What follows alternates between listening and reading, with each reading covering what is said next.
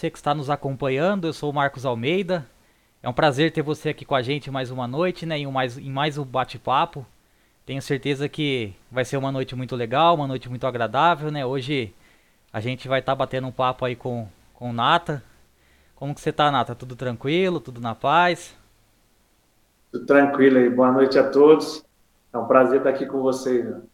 Eu que agradeço, cara. Agradeço de verdade aí você ter é, aceito o convite, né? De estar tá falando um pouquinho da sua vida, um pouquinho da sua trajetória aqui pra gente. É, você é muito querido aqui na cidade de Limeira. Bastante gente gosta de você, é um ídolo na internacional. Então, é, tenho certeza que tem muita história para contar aí pro, pro torcedor. Antes da gente começar, eu vou estar tá falando rapidinho dos nossos patrocinadores aqui. É o pessoal que tem apoiado o nosso projeto aqui na, na página e também no YouTube, né? É, a LC, materiais de construção do meu amigo Luiz, é, tudo em elétrica, hidráulica, ferragens e ferramentas. É, localizado na rua Sebastião Leite de Oliveira, número 301, no Jardim Cavinato. É, faça como Nata, né, que está construindo aí três, quatro casas aqui em Limeira, então ele sempre pega material de construção lá no, na, LC, na LC Materiais de Construção. É, mande um WhatsApp para o Luiz através do 199-9685-9279. E também do Santo Café Artesanal, é o legítimo café de Minas, né? É, o Santo Café você encontra nos sabores é, extra forte e tradicional. E também na linha premium, é, nos sabores de baunilha, chocolate, caramelo, amarula, cereja e rum. Mande um WhatsApp também para o Carlos é, no 199-9724-0538. O Santo Café você encontra aqui nos melhores empórios e estabelecimentos da cidade de Limeira.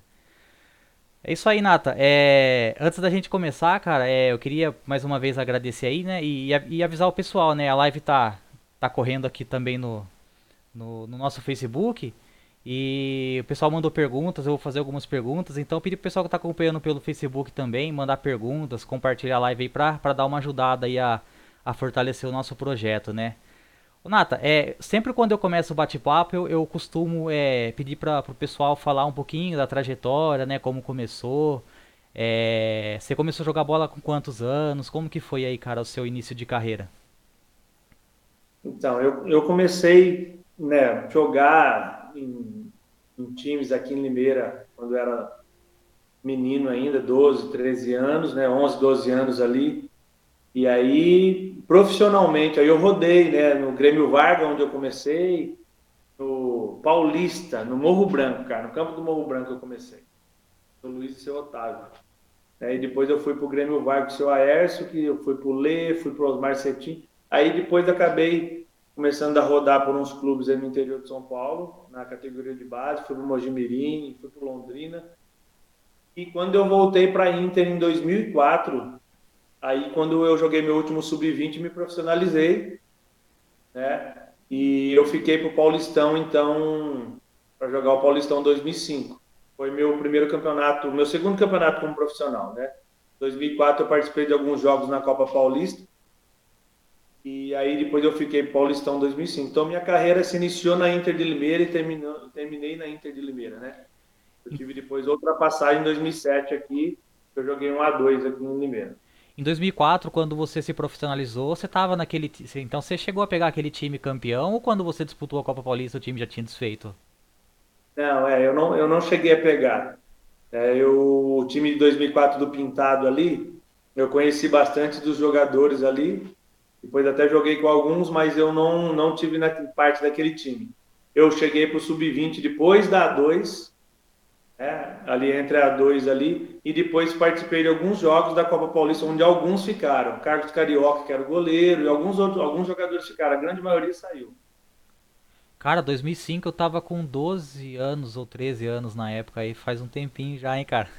Faz tempo. E, e aí você participou, então, aquela campanha daquele time que caiu então em 2005, você, você tava no time também? É, cara, eu, eu tive pouco, eu tive eu, eu fiz parte do elenco, né? Eu tive uma pouca participação ali com 18 para 19 anos ali.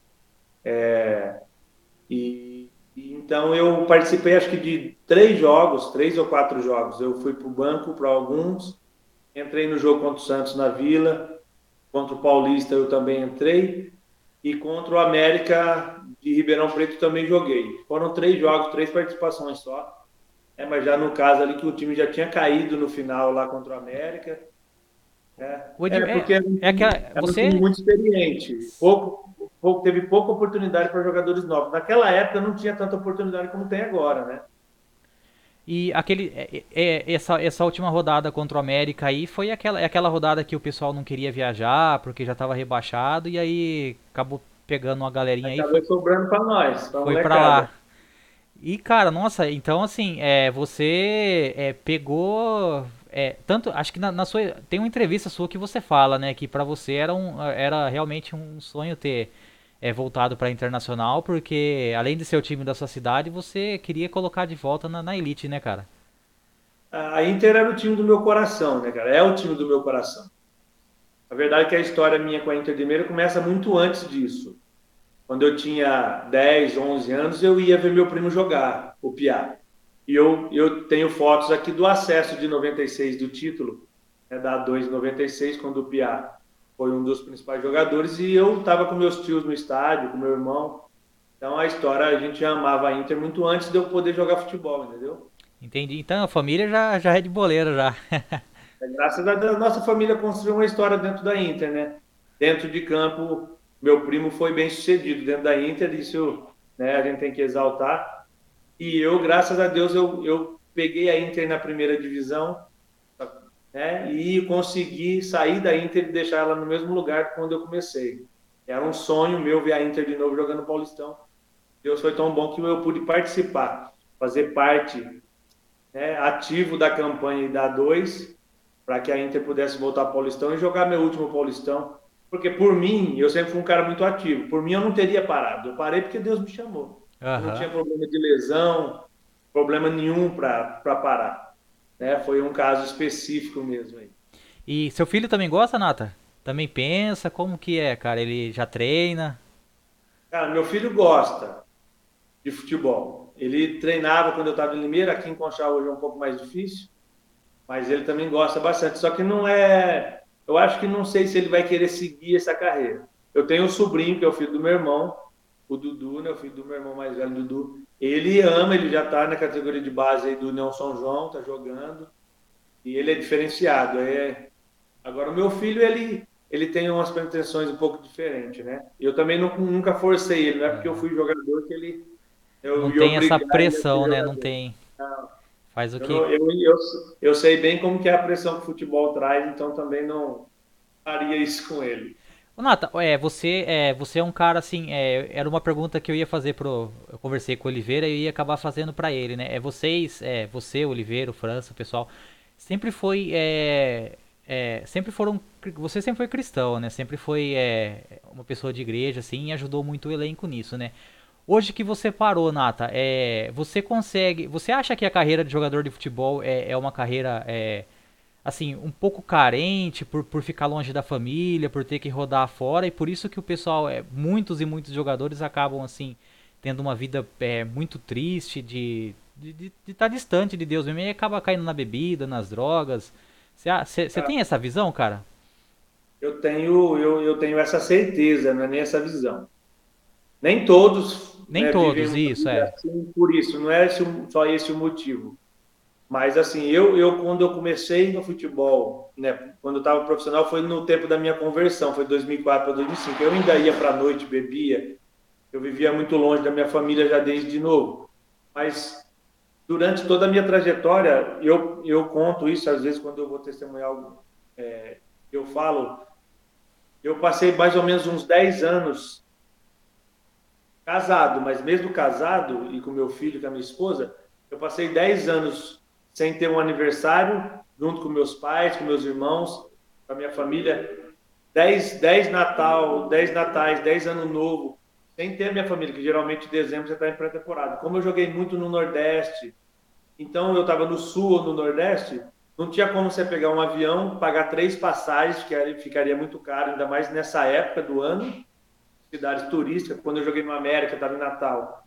Então é caríssimo.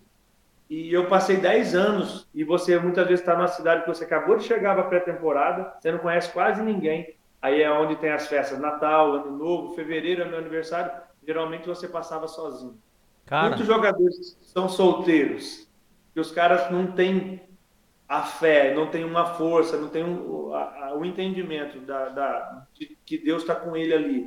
E o pecado não vai fazer bem para a vida dele, que pode destruir a vida dele. A bebida, a prostituição à noite, isso vai prejudicar ele. É o escape dele.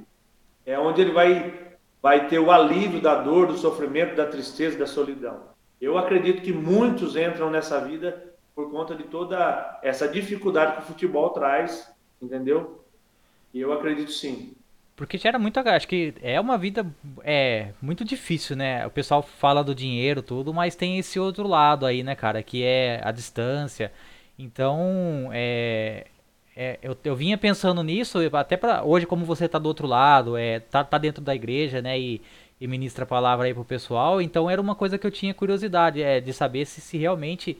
É, isso afeta muito, né? A parte psicológica, é, pela distância da família é, grande parte aí acaba se, se, se perdendo nisso, né, cara?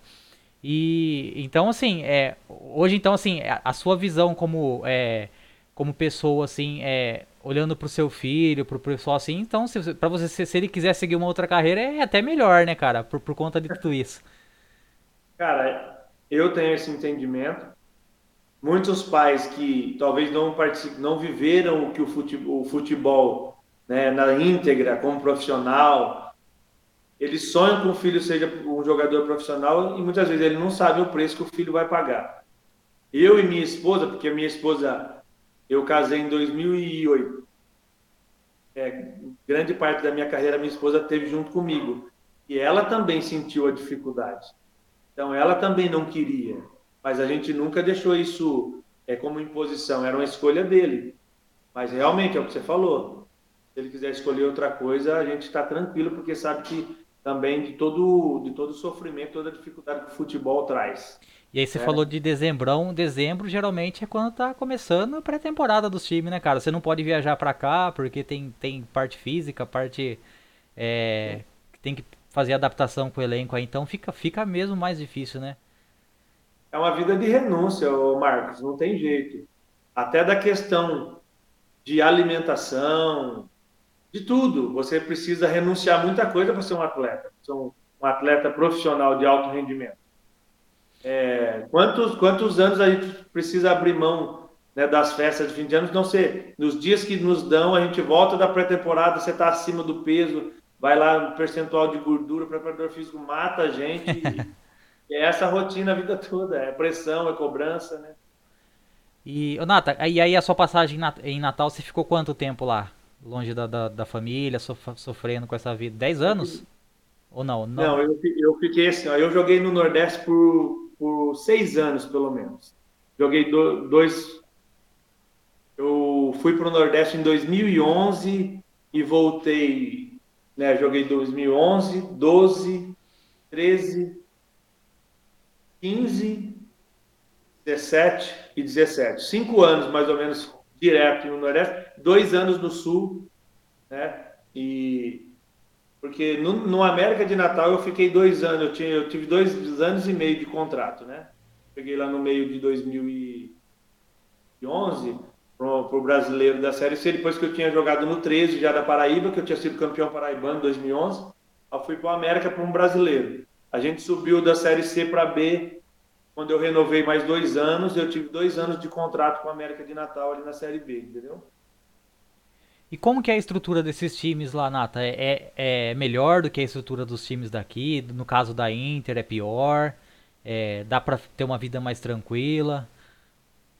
É, vamos, vamos lá. Estrutura. Estrutura, vamos falar de CT, uma condição de trabalho. Alguns têm uma estrutura melhor. Nem todos.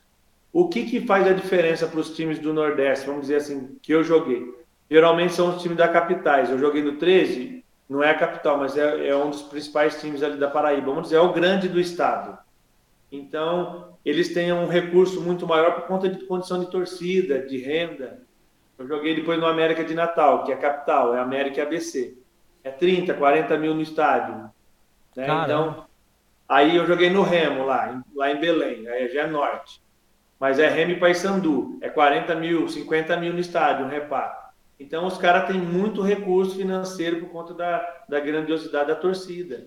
Né? Então a questão financeira faz total diferença. Eu lembro que na época que eu fui para o Remo, quando eu saí do América de Natal, eu tive uma proposta do União Barbarense aqui em 2003 para jogar o Paulistão. E o Remo tinha feito uma proposta para mim. É, era quase metade a proposta do União Barbarense.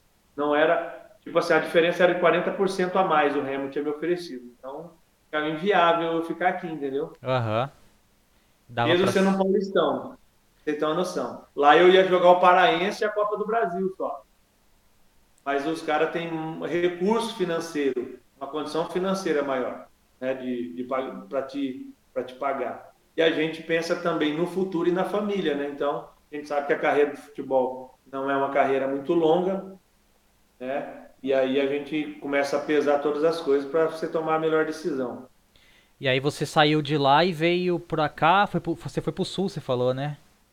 É, quando eu saí em 2013 do Remo, eu vim, eu voltei para a América de Natal, depois do Paraense, joguei e fiquei para a Série B de 2013.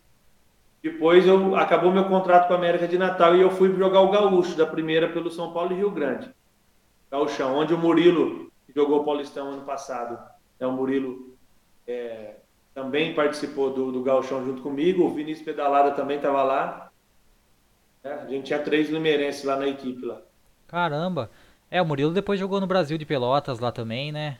Foi, acho que teve essa, essa passagem para lá. E aí, daí, aí, aí do, do, São Paulo você foi para Ju, pra Juventus, é isso? Eu lembro que você teve acho, uma passagem. Do São Paulo foi 2014. 2015 eu voltei pro Nordeste. Ah, você voltou? Eu, é, o 13 fez uma proposta novamente para mim, mas aí o Botafogo fez uma proposta melhor. O 13 tinha o Paraibano e a Série C do brasileiro, calendário de um ano. Porque o Nordeste é bom que você tinha um calendário maior também para você jogar, né? Como é o clube da capital, você tem um brasileiro. Mas o Botafogo fez uma proposta para mim, melhor financeiramente, e tinha um, um calendário com quatro competições. Era o Paraibano, Copa do Nordeste, Copa do Brasil e Brasileiro da Série C. Aí eu fiz um contrato com o Botafogo, fiquei um ano em João Pessoa, Aí você tem uma cidade maravilhosa para morar com a família e um, um calendário, uma condição né, de trabalhar o ano todo ali. E aí nessa época aí você então você, é, você chegou você levou sua família tudo o seu filho? Todos os, todos os lugares eu levei minha família. Era ah, uma exigência minha. que legal. Todos os clubes que eu joguei. Desde quando eu me casei em 2008 eu saí do Guarani em 2007 depois da dois aqui da Inter 2007 eu fui do Guarani depois eu fui para o Atlético Sorocaba quando eu casei em janeiro. Eu já levei minha, minha esposa. Aí em todos os clubes que eu fui, eu levei. Só no 13 eu joguei o Paraibano, que eu não levei porque minha sogra tinha ficado doente. E a minha esposa precisou ficar. Mas todos os outros clubes, em todos os clubes, todas as cidades, eles também davam uma questão da moradia. E aí eu levava minha esposa, levava meu filho, eles sempre estiveram comigo. Ah, não dá, cara, para ficar longe, sozinho, pior ainda. Essa de... é uma outra dificuldade que os jogadores têm. É porque você vem de fora, né? Vem de outro estado e a família, às vezes, se não tiver junto, ainda mais filho ah, ainda, né, cara? A dificuldade para os dois, né? Eu tinha um filho pequeno, né? É, quando eu fui para América, meu filho tinha 4 anos. Quando eu fui para o 13, né? Ele tinha 13 anos. Meu filho viajou desde quando ele tinha 6 meses de idade. Já pegou a sua, pegou essa vida aí. Já foi. Virou nômade igual a gente, né? De, de um em um, um ano, seis, seis meses, tá viajando, mudando de casa, mudando de escola. Cara, e, e aí depois quando você voltou pra, pra cá, que você veio pra Inter, cara, como que foi pra você? É, é como que surgiu a proposta? É, você já tava cansado de, de lá? É, ou... Cara, então, do 2015 que eu falei pra você do Botafogo, 16 eu voltei pro, pro, pro Sul, joguei o Galchão pelo Passo Fundo e depois eu vim pro Rio Claro. 17 eu fui para o Asa de Arapiraca, fiquei mais um ano no Nordeste. Mais um brasileiro ali, mais uma Copa do Brasil e, um alagoano. Aí 18 eu vim para o Juventus, São Paulo, onde eu fiquei um ano. Enfrentei a Inter ali na A2. Juventus, a, gente não, a gente fez um time bom, mas a gente não foi muito bem no campeonato. Né? E, e aí o Juventus, eu tinha renovado o contrato com o Juventus.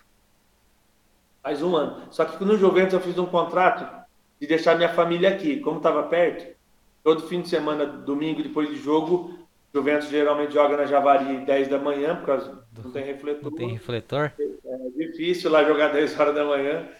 E aí, o que, que eu fiz? Eu fiz o contrato, eu vinha todo fim de semana, mas eu fui cansando dessa rotina, ficar a semana toda longe, mesmo que eu vinha um dia na semana, era horrível, cara. E eu tinha renovado. No fim do ano eu comecei a orar, de verdade, eu, eu não tinha mais o desejo de ficar lá. O treinador queria, o, o Quem que era o treinador? Do... Era o Alex Alves. Alex Alves. Tá, hoje ele tá no... Tá na portuguesa. portuguesa. E o, o gerente de futebol, o diretor, era o, o Vitor Faustino, que está no 15 Piracicaba. Ah. E gostava muito de mim. Ele, ele, e eles não queriam que eu, que eu saísse. Mas aí eu, eu entrei em contato com o Jorge, que era diretor aqui na Inter, da parte ali burocrática da papelada. Falei, Jorge, vou falar a verdade para você. Essa foi, essa foi minha vinda para a Inter.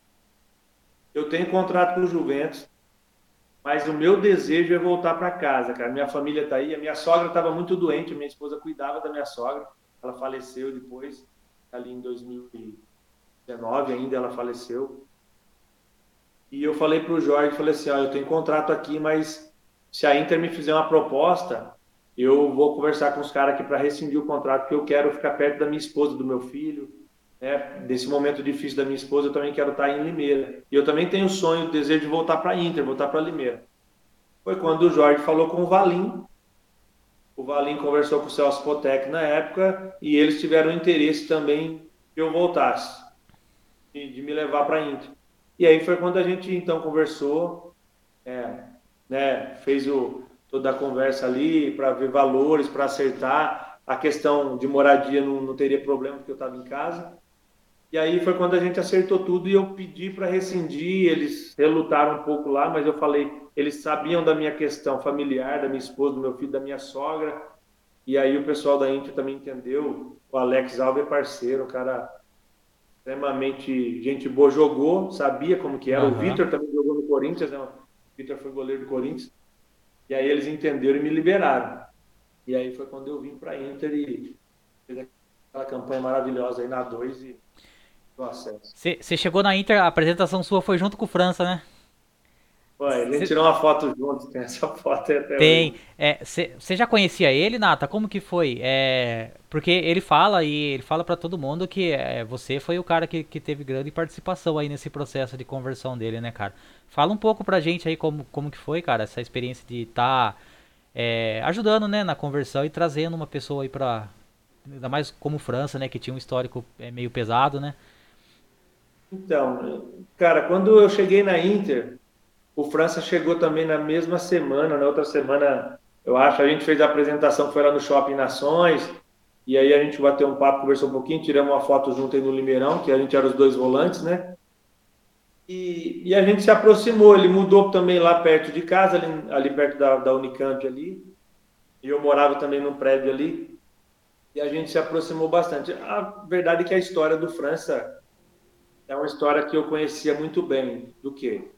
Um cara explosivo, um cara nervoso. Eu também, a vida inteira, eu tive que. Deus foi moldando meu caráter, meu, meu temperamento, meu comportamento. Né? Quem conhece eu em Limeira, antes de eu conhecer Jesus, sabe como que era. Onde a gente ia jogar bola, a gente arrumava confusão, briga, é eu, PC e toda a galera ali. Que é, é, é, tem uma história, né? É, não sei se você lembra, né? Quando, é, acho que na Copa Paulista aí de 2019, depois do acesso aí, que é, na página eu fiz uma brincadeira com você, com o Edilson, né? Acho que não, não, não pegou muito bem, até já falei para você que é, foi uma das coisas que eu, que eu me arrependo, né? De ter feito aquela ah, brincadeira. E aí, cara, nossa...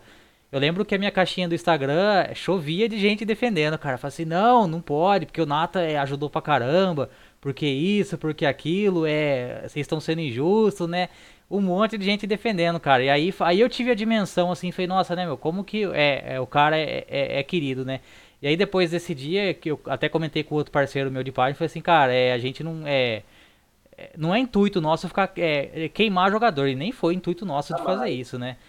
É uma brincadeira, a página sempre fez muitas brincadeiras, mas acho que não pegou bem, né? E aí eu vi como, como você tinha gente que, que defendia e tem até hoje, né, cara? Então, cara, eu fico feliz, cara, porque assim, fico feliz da, da torcida de, né? Porque com todo todo eu, eu dei minha vida aí dentro da Inter quando eu tive aí, cara. E eu vi e esse reconhecimento da torcida a gente fica feliz. É lógico que eu entendi o que vocês fizeram, às vezes a, gente não estava vivendo um momento tão bom quanto viveu na 2, É, e tem toda essa questão que a torcida cobra, que é momento. E, e eu vivi no futebol isso. Mas a questão que eu falava do França, França foi um cara né, descabeçado, e eu vi, eu vi isso dentro da minha família e também vivi isso no começo da minha carreira. Era noite, era bebida. E no sub-20 do Mogi eu fui afastado, por isso eu vim para a Inter por causa de noite. Por isso que eu cheguei na Inter aqui em 2004. Foi antes de eu conhecer Jesus ali. E eu trazia muito problema, eu, e eu sei como que era. E, e, eu, e Deus foi tocando em mim, mudando o meu caráter, me fazendo até mais controle, né? Porque é um temperamento sanguíneo, explosivo, que é da minha família. Então, cara, eu sabia a dificuldade que era para ele estar tá dando os primeiros passos ali, voltando para Jesus, porque o França, o França conheceu Jesus na, na, no começo da sua carreira, foi, né? Quando ele saiu do Noroeste ali, e ele estava voltando, depois de quebrar a cabeça. E eu, meu, o que eu fiz foi simplesmente estar do lado dele, a, a estar junto, a gente ia para a igreja junto, a gente congregava na mesma igreja, ele começou a ir lá comigo. E a gente caminhou, daí eu e ele ia treinar junto, voltava junto. Então, foi, eu me aproximei bastante do França, a família dele, né, a esposa dele, que é a minha esposa. E eu tentava sempre tentar o quê? Ajudar o França a né, meu, a controlar o temperamento, porque eu sabia da dificuldade que era. Entendia muito quando ele estourava, porque eu também estourei muitas vezes, mesmo depois de convertido. É, essa é, uma então... pergunta que fizeram na caixinha. É, ó, o Jefferson Henrique perguntou, ó, é, como que faz para ter cabeça fria dentro do jogo e não perder a linha, xingar o adversário e o árbitro? Cara, é, é difícil. É, realmente é, muitas vezes, muitos jogadores, e, e, eu, no começo da minha carreira, também não conseguia ter. Mesmo conhecendo o Evangelho, mesmo indo na igreja, e eu falava para os jogadores, no, agora mais por final e mais, quando mais experiente, que era possível. Uma coisa que eu cresci na periferia de Limeira, ali no Morro Branco, perto do Abílio Pedro, que foi onde eu nasci ali. Eu, PC, na PC, a família toda mora ali, morava no Morro Branco, depois foi para o Belinha. Cara, a nossa vida, palavrão era algo normal, é, brigar, xingar, tentar resolver na porrada, era o que a gente cresceu nesse. É, nesse cresce no, na rua, né, cara? É. é. E, e, aí quando eu me, quando eu, a gente se converteu e, e quando chegava numa questão que a sua carne explodia, mas aí dentro de você, o seu espírito, o, o espírito de Deus falava, não é isso.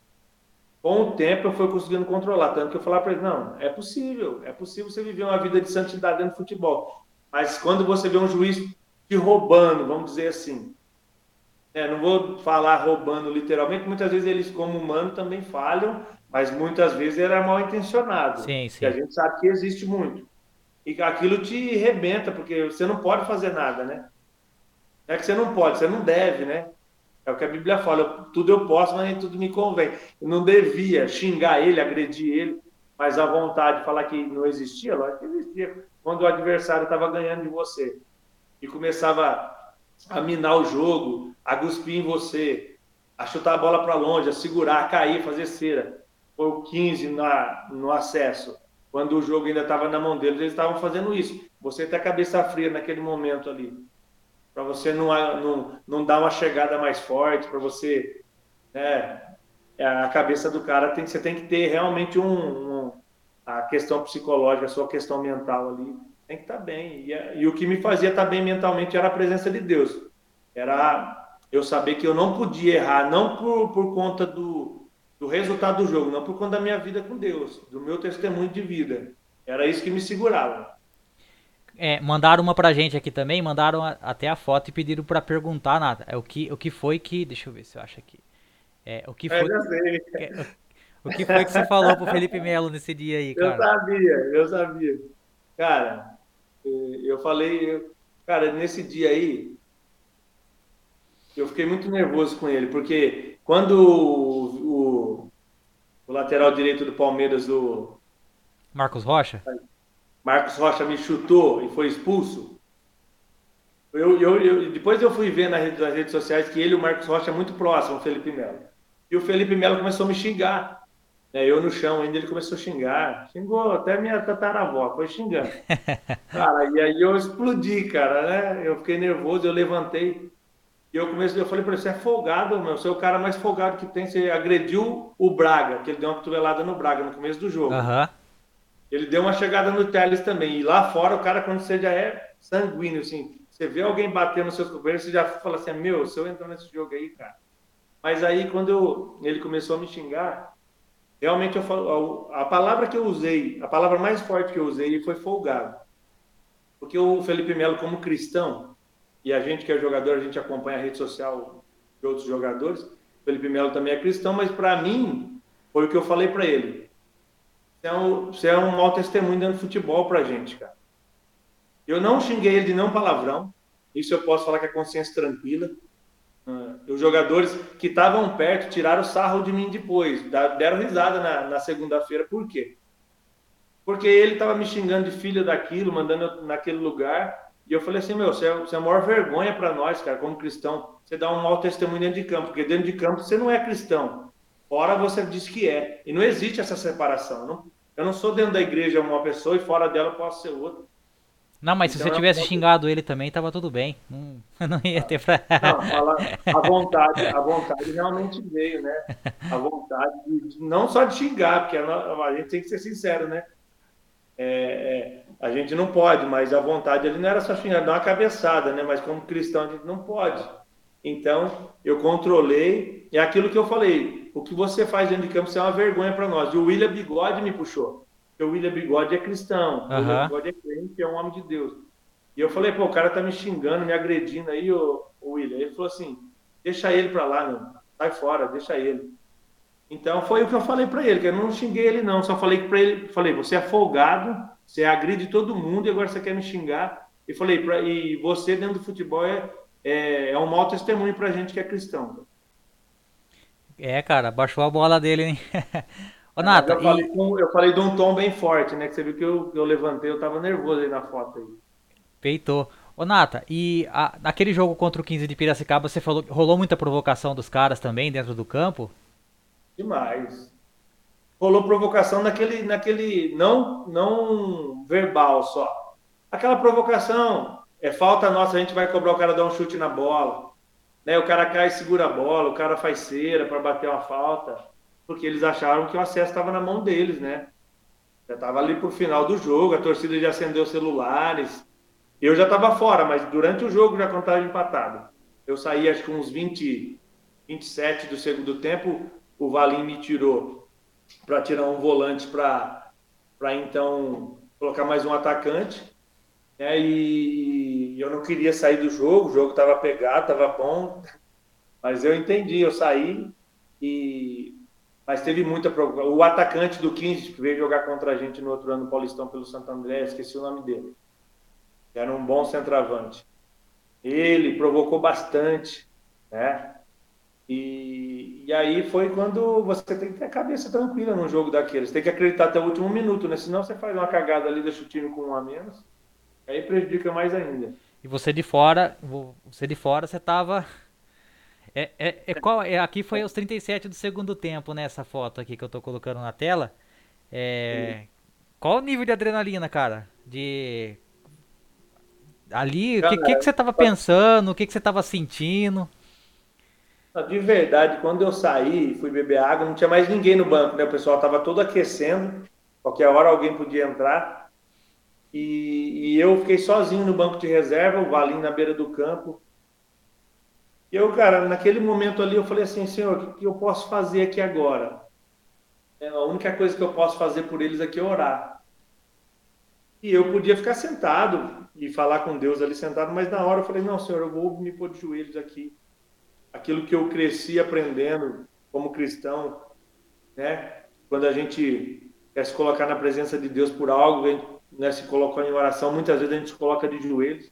Falei, é uma questão aqui realmente que só o Senhor pode nos ajudar. E eu, e eu me coloquei de joelhos. E de verdade, houve um sentimento ali que, que guerreou dentro de mim naquele momento.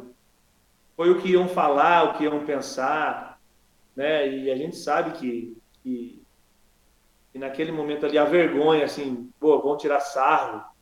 E, e a dúvida, que a fé e a dúvida elas são inimigas, eu falei assim, eu vou ficar de joelho se o time não ganhar. Eu falei, não, mas eu acredito que Deus pode fazer, então eu vou fazer a minha parte E quando eu me coloquei de joelho, a câmera começou a virar para mim, cara. Né? Porque a câmera da Sport TV acho que estava do lado ali, entre os bancos. Que não é algo comum. Mas eu falei, não, vou fazer minha parte, vou ficar de joelho aqui até o final do jogo e vou, então, interceder por, por aqueles que estão dentro de campo, porque o que eu posso fazer aqui fora agora é isso. É orar por eles, pedir para que Deus né, nos abençoe. E dava uns gritos lá, né, né para o pessoal alguma jogada, Era isso que eu ia falar, porque você podia estar tá de pé ali ajudando o Valim, gritando com um, incentivando ali, falando, mas acabou ficando de joelho ali, né, cara? E, e deu tudo certo, né? E aí, no momento do gol do Elvis, você saiu correndo para lá também. Aí saiu. Ah, não tinha como, né? Aí todo mundo aí todo foi. Mundo foi. aí todo mundo foi comemorar. Foi algo que a gente acreditava. Né? Desde eu tenho um vídeo a gente no vestiário que eu falei para eles a palavra daquele daquela concentração, quando a gente fez o nosso culto, que a gente fazia toda a concentração. E, e a camisa que a gente estava por baixo, eu, PC e mais alguns jogadores, era sobre fé. Eu falei para eles: fé é acreditar em algo que você não vê. E não é, e é, é, não ter dúvida que isso vai acontecer. Não que pode, mas que vai. Né? É o que a Bíblia fala, que a fé é a prova daquilo que você não vê. Hebreus 11. E foi a palavra que a gente ministrou né, no dia antes do jogo e que eu, eu falei um pouco dentro do vestiário ali, antes do jogo, foi o que eu falei, a gente vai lá em cima buscar o nosso acesso hoje e não é com dúvida, não, a gente vai lá buscar o que é nosso, foi mais ou menos isso que a gente falou ali no vestiário e a gente subiu focado, sabendo que era possível um estádio todo contra a gente, mas a gente tinha uma, Deus acima de tudo na nossa frente e a gente estava unido, né? O nosso o grupo de 2019 da A2 foi um dos grupos mais unidos que eu trabalhei. Eu acho que se não foi o mais unido, é, a gente tinha muita qualidade como atletas, mas a gente tinha uma união fora de série. Eu acho que foi isso que fez a diferença. Mais é. do que no Paulistão 2020, mais que qualquer outro grupo que a gente trabalhou. Eu trabalhei ali na Inter depois. É, porque o grupo de 2019 já era assim, é um grupo, um, tinha alguns remanescentes de 2018, né? E aí chegou alguns em 2019. Só que tinha é, é, eram muito, muitas pessoas ali de, de muita fé, né, cara? Que, que estavam sempre em oração, é, que estavam sempre rezando e orando ali, e um ajudando o outro. Isso aí faz total diferença, né, cara? Faz toda a diferença, Marcos. Eu falo para você que a gente vai ver que a, a, união, quando todo mundo tá junto, que não há divisão, por mais que exista um, probleminha ou outro que é natural em qualquer lugar, a união nossa era muito grande, cara. Um jogador cuidava do outro, lutava pelo outro, apoiava, mesmo quando você não estava jogando, você estava apoiando, você queria estar, tá, mas você também estava ali torcendo. Porque a gente sabe que quando há, há, há o racha dentro do grupo, e foi o que, que, que eu lutei bastante também dentro de 2020, quando eu joguei muito pouco no Paulistão, mas a minha palavra, quando eu ministrava a palavra para eles sempre era o quê? A gente não pode minar o nosso companheiro que está jogando porque a gente não está. Eu não posso rachar o grupo contra o treinador porque eu não estou jogando. Independente se eu acho que eu devia estar tá jogando, independente se falam que eu devia estar tá jogando. Eu falei assim, a nossa postura aqui como profissional, primeiro, como homem de Deus, é respeitar o meu próximo, que é o que a Bíblia ensina, e confiar em Deus, que na hora certa ele vai me dar a oportunidade, vai me pôr, eu vou jogar. E não esperar isso, achar que eu falando, eu eu dividindo o grupo, eu criticando, eu cornetando, comentando, que existe, acontece muito isso dentro dos clubes, né? E, e, eu falei, assim a gente não vai ajudar, a gente, assim a gente não vai alcançar o objetivo. E 2020 o nosso grupo também era muito bom. Era, era, isso que eu ia perguntar. Você sentiu que 2020 tinha é, é, essa racha, esse ego? Porque tinha muitos jogadores novos, né? É, alguns emprestados de outros clubes que acho que não, talvez não tinham a mesma visão. É lógico, fizeram uma campanha muito boa também no Paulista, é, manteve, é, fez com que a Inter se mantivesse, né? Mas você sentiu que tinha um pouco dessa vaidade, um pouco desse ego? Não, 2020 tinha muito pouco, não tinha quase não. 2020 o time era muito bom também, nessa parte. Os meninos novos, eles respeitavam muito os mais velhos.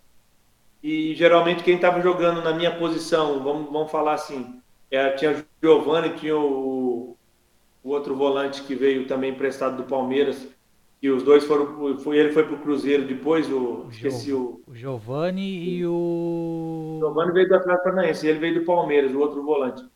Então eu estava sempre apoiando eles, cara. Orando e no, eles iam nas reuniões, então eles se sentiam também apoiados pelos mais velhos, sabe? Porque geralmente quando os mais Mateus Neres, né? Mateus Neres, isso.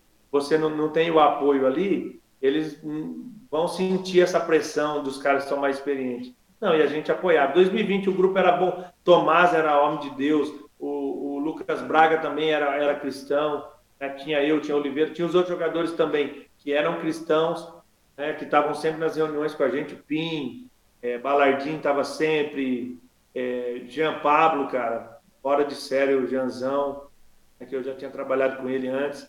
Então, havia aqueles remanescentes do, do desde a A2 que ficaram também, é uns caras que abraçou quem chegou. O time que eu achei mais rachado, eu achei nessa situação aí, eu achei que tinha muito menino e a maioria não tinha cabeça, foi o time da Copa Paulista. De 2020? 2019. 19.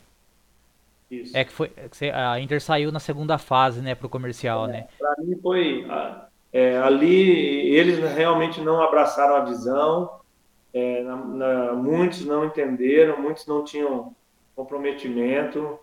Por isso que eu acredito que a gente não chegou mais longe também. Cara, e no papel é, é, era um time também bom, né? Com jogadores também, alguns com, com, mais experiência também, já, já bem rodados aí, né? Tipo, é, um cara que é bacana pra caramba que eu converso com ele é o, é, é o Ferro, o Ferrugem. Tinha uns caras que já tinham rodado pra Não tô falando que, que eram eles o, o problema, né? Mas assim, não, não, tinha muito, muito, muita, muito moleque novo, esses, né? Esses dois que você falou aí eram fora de série. O Ferro e o Ferrugem, que era a mesma posição é. O Ferrinho, Ferrinho, cara, tava junto com a gente sempre e era um cara que ajudava muito ali, que era também um dos mais experientes. Já conheci o Oliveira, aí a gente se aproximou, Jean Pablo, Pim, a gente que tinha ficado da A2 ali, tinha uma base muito boa, nosso time era muito bom. É, e aquilo que acontece, alguns jogadores de muita qualidade que vieram, vieram bastante lesão, que era um cara que eu achava extremamente ia ajudar a gente, era o Patrick, o, o centroavante, cara, que que qualidade, mas teve muita lesão, não conseguiu jogar. O Charles também se lesionou, lesionou bastante, né? Então, é, é, foi essas coisas também, algumas coisas que a gente vai vendo que daí não dá certo. Futebol é assim, né? E como que é para você, Nata? Que nem, é, você acha que aquele grupo de 2019 tinha condição de jogar o Paulista de 2020? Ou assim, porque foi feito um, um desmanche, né, cara, depois ali. É, ficaram alguns, e é, você acha que aquele grupo tinha qualidade para jogar o Paulistão ou, ou assim é, é, como que foi para você reagir? É, como que é para o jogador, né, reagir a esse desmanche que acontece ainda na maioria dos clubes aí depois geralmente do estadual ou do brasileiro? Porque essa é uma, então, é uma então coisa que é bem natural, né, nos clubes aqui do interior, né? Então, porque eu, eu acredito, por que que acontece muito isso? Essa é a minha visão, tá? Uhum. Por, por conta da desorganização. Por quê? Na maioria dos clubes do interior, quando há um acesso, os times acham que os jogadores que tiveram acesso eles não têm condição de jogar a outra série acima. Isso não é uma realidade. Eu, eu passei isso no América de Natal. Quando a gente subiu a Série C para a Série B, 90% do time ficou. 80%. Quem não ficou foi porque teve proposta melhor. Na época que foi o Mazinho, que veio para o Oeste. Oeste. O Val, que veio para o Mojimirim, depois foi para o Flamengo, um volante que jogava comigo. O Rodrigão também veio para o Mojimirim. Mas a maioria dos jogadores ficaram. E a gente jogou a Série B, trouxeram alguns jogadores, algumas peças só. É, e a gente jogou a Série B. Foi 70% do time da Série B era do time que estava da Série C. E a gente ficou foi 90% do campeonato entre os 10 primeiros, no G8, e ficamos ali em 11 primeiro no final da Série B de 2012. Então, isso não é uma verdade, mas assim, é, há um, uma cultura aqui em São Paulo, ainda mais quando há mudança de treinador. Quando eles também não vê a possibilidade no treinador de continuar, que foi o que aconteceu com o caso do João Valim também. E aí há uma desvalorização, entendeu? E isso aconteceu aí na Inter, cara. Mudou diretoria também, aí mudou gerente de futebol, e quando muda treinador, gerente de futebol, vem gerente de futebol, vem treinador que muitas vezes não conhece a maioria dos jogadores, e aí eles querem trazer jogadores que eles têm confiança, que eles acham que vai dar conta. E foi esse caso. um Chumbinho que para mim tinha condição de ficar. Nossa, o Chumbinho França. tinha muita qualidade. O França também bem rodado. O Chumbinho, acho que nos últimos anos aí foi um dos caras que é, eu mais vi bater assim em bola parada, da passe para gol. E qualidade, qualidade cara. cara. Muita qualidade. Sabe? E jogadores que tinham que ter ficado no elenco. Podia trazer alguém da posição que, que viria como né, com aquela com, com, com o nome, com a condição para ser titular. Mas você sabe que você tinha um cara que jogou a dois todo que dava conta. O Nata. E aí e isso não aconteceu, cara. Houve uma desvalorização do nosso time, cara. E isso não, não foi legal para todo mundo. Eu também não achei legal, entendeu? Mas aí é, são detalhes que a gente não. É, eu, eu perguntei porque eu escuto é, até mesmo o pessoal da, da, da torcida falando, né? Falar, ah, é, a, a 1 é, é, bem diferente da 2. Os jogadores é. Jogador que joga a 2 não joga a 1. É, tem que trazer jogador melhor. Então, é, é, é uma dúvida de, de, grande parte da torcida, né? E nada melhor do que perguntar para você que estava naquele elenco, jogando com o pessoal, para poder esclarecer isso aí, né, cara? Então, aí você vai ver o, o atacante do 15 Piracicaba da 2, ele foi pro Santo André. Uma Jogou não, não foi uma cena, né? Não era uma cena. Não, era o outro. O jogou a 2. Uma cena chegou depois. É, o, Cássio Gabriel.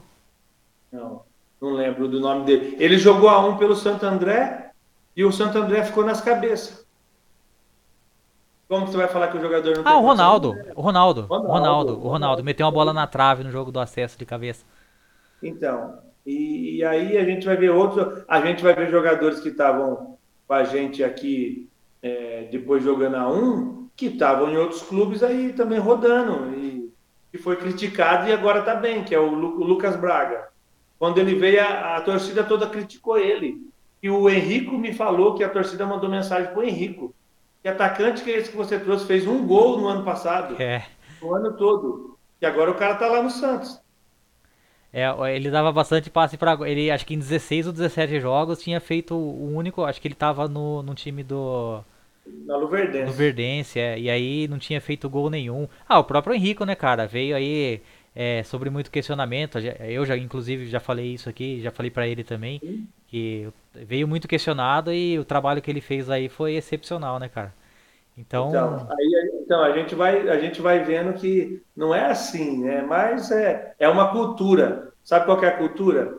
É, o time de 2004 da Inter que subiu, quem estava em 2005 no Paulistão? Só o Carlos Carioca que ficou, Só o goleiro, né? Ficou como ficou como opção, não ficou para jogar. Por quê? É a cultura. Ah, não, agora tem que trazer uns medalhão que estão rodando na 1 que nem sempre vão vir e vão, e vão dar conta do recado. Não é que não tem qualidade, mas não é uma verdade isso aí, entendeu? É, nem sempre o time encaixa, né, cara? Nem sempre. Ah, por mais, tem, jogador, tem jogador que o treinador confia, né? Mas às vezes traz uma peça ou outra ali que acha que vai encaixar e não, não encaixa, né, cara? Não. É, ô é, Nata, gente... é, eu vou. Eu vou você é, quer falar um pouquinho? Você tá, tá tem alguns projetos sociais, né? Que, que você trabalha, que você tá tá à frente aí, tá junto com o Oliveira. Não sei se você tá junto com ele, você eu vi uma participação sua lá. Você quer falar um pouquinho como tá sendo essa experiência? Eu sei que você tá então, com, com, o tempo corrido, né? Mas não, aí mas se der... Aí você fala, a hora que tiver Cara, tra tranquilo aí, me dá um toque aí, a gente o projeto lá que o Oliveira participa lá em Leme, né? Ele que é de um, de um, amigo dele, de um conhecido dele, que hoje ele faz parte lá, o Meninos da Vila. Eu fui lá só para ministrar uma palavra para os garotos, né? Eu fui lá só para ter uma participação, para estar tá junto lá, que é algo que a gente vinha conversando. Mas a, é, o, o, sonho meu e o projeto que eu tenho no coração é além do, da igreja, né? Que hoje eu pastorei aqui junto com a minha família. A gente vai fazer aniversário agora, um ano que eu estou aqui em Conchal já, né? Um ano que a igreja foi inaugurada aqui. Mas para o ano que vem eu tenho um projeto de startar o projeto Gênesis aqui, que é, é um projeto com futebol, é um projeto social, né, sem custo nenhum, para realmente tirar as crianças da rua, né, através do futebol, levar o evangelho para que eles conheçam, que eles possam ser um homem de Deus, uma, uma mulher de Deus, e também possam ter uma oportunidade no futebol, né, aqueles que realmente tiverem condições, que a gente possa de alguma forma alguma porta, de né, abrir uma porta para eles, uma oportunidade, para que eles possam ter um futuro também, não só no futebol. Ser um homem, ser uma mulher, né, ser um, um cidadão aí que primeiramente conhece a Deus, que vive uma vida digna. que vai sair da periferia, onde talvez a possibilidade é o tráfico, é a prostituição, é a bebida, é, é, é o vício, e a gente mostrar uma realidade diferente para eles, porque foi da onde que eu saí, né? E aí Conchal aí é bem diferente daquele de Limeira, né, Nata? A cidade bem pequenininha, né, cara? Muito diferente. Ah, Limeira é 10 vezes maior que Conchal, né? pra, pra montar time aí, como que você vai fazer, cara? Pegar 12 moleque aí. ah, nós tem bastante moleque, né? Quando, quando, você fala de futebol, molecada, tem muita molecada na rua. Ô, Nata, e você tá. É, eu, vi, eu vi no seu Instagram lá, você faz viagem como missionário também, aí foi pro Amazonas, né? Eu fui pro sertão do Ceará. Ceará. É, eu vi. Isso. E como que, como que foi a experiência? Como que é, cara, essa vida? Você, você parou por causa disso aí também? Sim, foi. Eu parei por causa do evangelho, né? É que eu falei assim, eu sempre fui muito intenso, cara. Como jogador, eu sempre treinei com intensidade. Às vezes o treinador até me tirava, falava para me segurar um pouco. Eu, eu não, não, tinha, não tive problema com lesão esse um ano e meio que eu fiquei na Inter. A única lesão foi na A2, mas numa dividida, não lesão de, por outro problema, né? Ligamento, por muscular, não. E eu gostava muito, né? Eu treinava, eu, eu tinha uma das dos meus testes físicos sempre foram um dos melhores e eu tinha essa condição e por isso que eu falei assim, ah, Deus me chamou porque se Deus não tivesse me chamado eu estava jogando até hoje.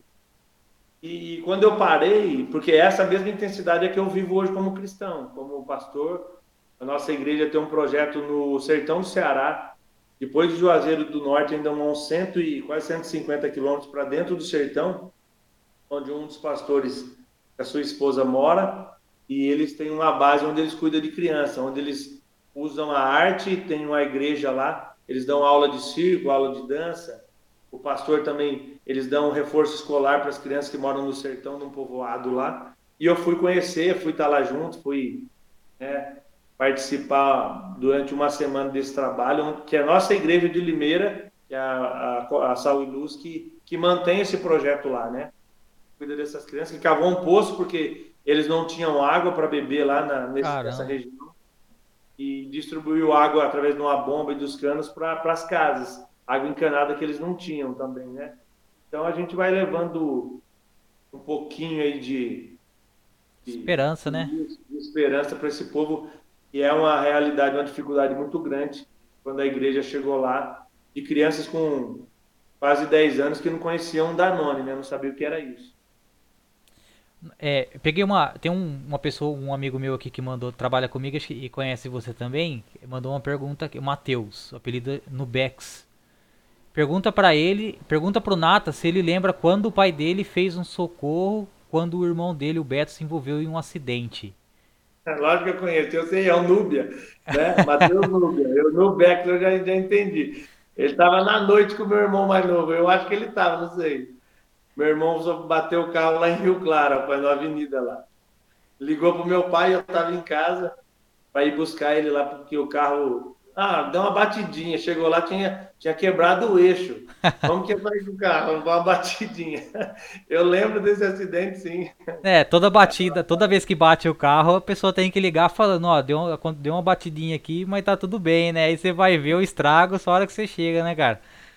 Eu conheço. Manda um abraço pro Nubia. Nubia, um abraço, meu irmão. Mandou, tá mandando um abraço para você aqui, cara.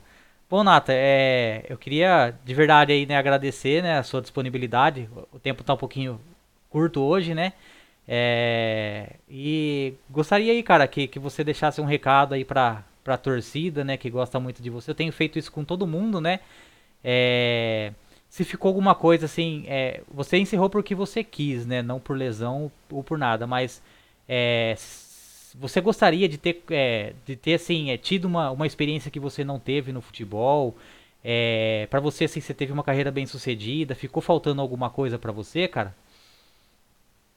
Rapaz, é, o jogador sempre ele quer mais, né? Sempre ele. Eu, eu na minha, a minha carreira, para mim, eu fui feliz na minha carreira. É, eu tive uma carreira, para mim, bem sucedida. É claro que eu galguei lugares mais altos e que eu não consegui alcançar. E aí a gente vai falar, tem eles motivos, mas assim foi e está tudo certo. Eu, eu terminei a carreira, não terminei frustrado, como muitos jogadores terminam, né? E eu estou feliz. Eu vejo que hoje eu estou exercendo uma função que Deus me chamou. e que tem uma importância para mim muito maior, mas todo o tempo que eu vivi no futebol eu fui feliz, cara. Eu, eu, eu vivi aquilo que eu, eu, eu fiz aquilo que eu amei por muito tempo. E a Inter foi o time do meu coração, é o time do meu coração. Né? Eu passei esses dias lá para matar um pouquinho a saudade. Tem acompanhado? Eu acompanho um pouco as notícias. O, o Thiago Gasparini jogou comigo no Atlético Sorocaba, né, o gerente de futebol aí hoje. Ah, então você tem contato é, com ele, então. É, eu falo, falei com ele algumas vezes, né? Não vai Mas chamar você para voltar a jogar, não? Fala assim, viu? Não, não. não. não. Mas é, eu torço pela Inter, né, cara? Inter, eu fico feliz de ver o CT, uma coisa que é, era um sonho hoje é uma realidade. E fico feliz de poder ter participado desse processo da Inter voltar para a primeira divisão. E isso trouxe o recurso que hoje dá a condição da Inter poder crescer, poder ser um time forte no interior novamente, né? Então, é, com certeza nesse Paulistão aí, eu vou querer estar acompanhando alguns jogos aí agora que acabou, tá acabando, né? Acabou essa pandemia, graças a Deus. Mas o recado que eu quero deixar aqui, eu quero mandar um abraço para todo torcedor, agradecer todo o apoio que a gente teve né, por todo esse tempo, todo o carinho da torcida, né? E, e dizer que a gente entende toda a cobrança, tudo que aconteceu, que é natural no futebol, mas que eu amo a Inter de Limeira, que é o time do meu coração e que eu sempre vou estar aqui para apoiar a Inter naquilo que precisar. E quando precisar de mim aí, eu vou estar aí para apoiar vocês aí naquilo que vocês precisarem também. Pode contar comigo. Não pensa em ser treinador, Nata? Treinador, trabalhar. Você falou que vai começar a trabalhar um projeto com os meninos agora, né? Eu perguntei pro Oliveira também, porque você vai ser treinador, né? Vai pegar a molecada aí e vai, vai botar para jogar bola, né? Mas aí de, de, de adulto, assim, de, de, time profissional, você pensa disso aí pro futuro? Não, cara, meu irmão me indagou bastante quando eu parei. Eu falei, não, porque se fosse para mim parar para entrar nessa função, eu não teria parado. Eu jogaria mais uns 5, 6 anos aí, não sei quantos anos, mas eu jogaria pelo menos mais uns 5 anos. Mas não é o meu foco. Não é a minha intenção, não tem essa pretensão, não passa isso pela minha cabeça. É, hoje, como pastor, também não tem como conciliar de maneira algumas coisas. Tá num projeto maior, né? Tá num é, projeto maior. maior. E, tipo assim, não, não tenho, cara, não tenho. Não, não penso nisso de, de forma alguma. Ó, Agora, esposa... o que eu vou fazer com as crianças aqui é diferente, né? Eu vou treinar eles durante um ou dois dias da semana, é, e com a ajuda ali de alguém também. É, e aí o, o resto ali é também falar do evangelho, falar do amor de Jesus para eles, que aquilo que mudou a minha vida é daquilo que eu falo com a vida e também que eu falo sempre. Eu, eu acredito que Deus transforma a vida do homem. Ó, aqui na live aqui no YouTube, ó, Arlindo Gomes, grande nata. Pergunta para ele como foi quando ele tretou com Felipe Melo. A gente já falou disso aqui, né? um grande abraço aí, Arlindo. Obrigado por, por estar tá participando aqui abraço, com a gente. É, Nata, mais uma vez, cara, brigadão aí pelo seu tempo, por ter disponibilizado aí essa horinha com a gente aqui. É, apesar, como eu já falei, né, apesar de ter brincado com você aquela vez, tudo, eu sou, sou um grande admirador, aprendi a gostar ainda mais do seu futebol depois, depois do, do Paulistão de 2020 aí que você foi importante. realmente, assim, eu não conhecia muito a sua história, é, não sabia da sua importância. Sou, sou, torcedor novo da Inter, apesar de ter a página e de ter uma grande expressão aqui em Limeiro, o pessoal é, às vezes acha que a gente é torcedor antigo, que tem uma, é, uma grande identificação, mas não, né? Tanto que eu tô chamando esse pessoal do acesso aí para ter mais um conhecimento, buscar aprender com, com vocês e saber um pouco mais da história da Inter, né? Para mim é importante. Então, assim, é, eu não conhecia e tô conhecendo agora, cara, e é uma alegria muito grande estar tá batendo esse bate-papo com você. Foi muito legal, é muito legal conhecer a sua história e, e realmente aí é, eu tô vivendo realmente um sonho, né, de estar tá podendo partilhar um pouquinho também da minha história, conhecendo um pouquinho vocês aí. E muito obrigado, cara, de coração aí. Você sabe que a torcida de Limeira aqui, o pessoal é, gosta muito de você, cara. Ah, cara, eu sou, eu sou natural de Limeira, sou limeirense, então é a minha cidade, eu sou apaixonado por Limeira né? O, a Inter é o time do meu coração e eu fico feliz, cara. E eu tô aqui, Marcos, para poder estar tá junto, apoiar aí naquilo que eu puder aí, né? Que Deus abençoe o seu trabalho e que a cada dia mais você possa crescer e que né, o, o, projeto que você tem aí com, a, com o intervalo mil grau cresça, que Deus abençoe vocês aí e que Deus abençoe a Inter de Limeira, né? Que a Inter possa realmente voltar a fazer coisas extraordinárias como foi em 86, que a gente volte a sonhar com com a Inter, né, um time forte no interior de São Paulo de novo. já está virando realidade isso, mas que a Inter nunca mais venha cair, cair tanto né? como aconteceu também. Né? Essa, é, essa é a nossa torcida aqui, esse é o nosso desejo. Um abraço para toda Limeira, para todo torcedor aí. Um abraço, cara. E olha, sempre pode contar com a gente também na página lá, assim como eu falei para Oliveira, projeto social aí, o que precisar aí pode chamar a gente lá, a gente ajuda no que for preciso de divulgação. Tamo junto aí, cara. Obrigadão, viu? Abraço. Então, ah, meu irmão. Obrigado.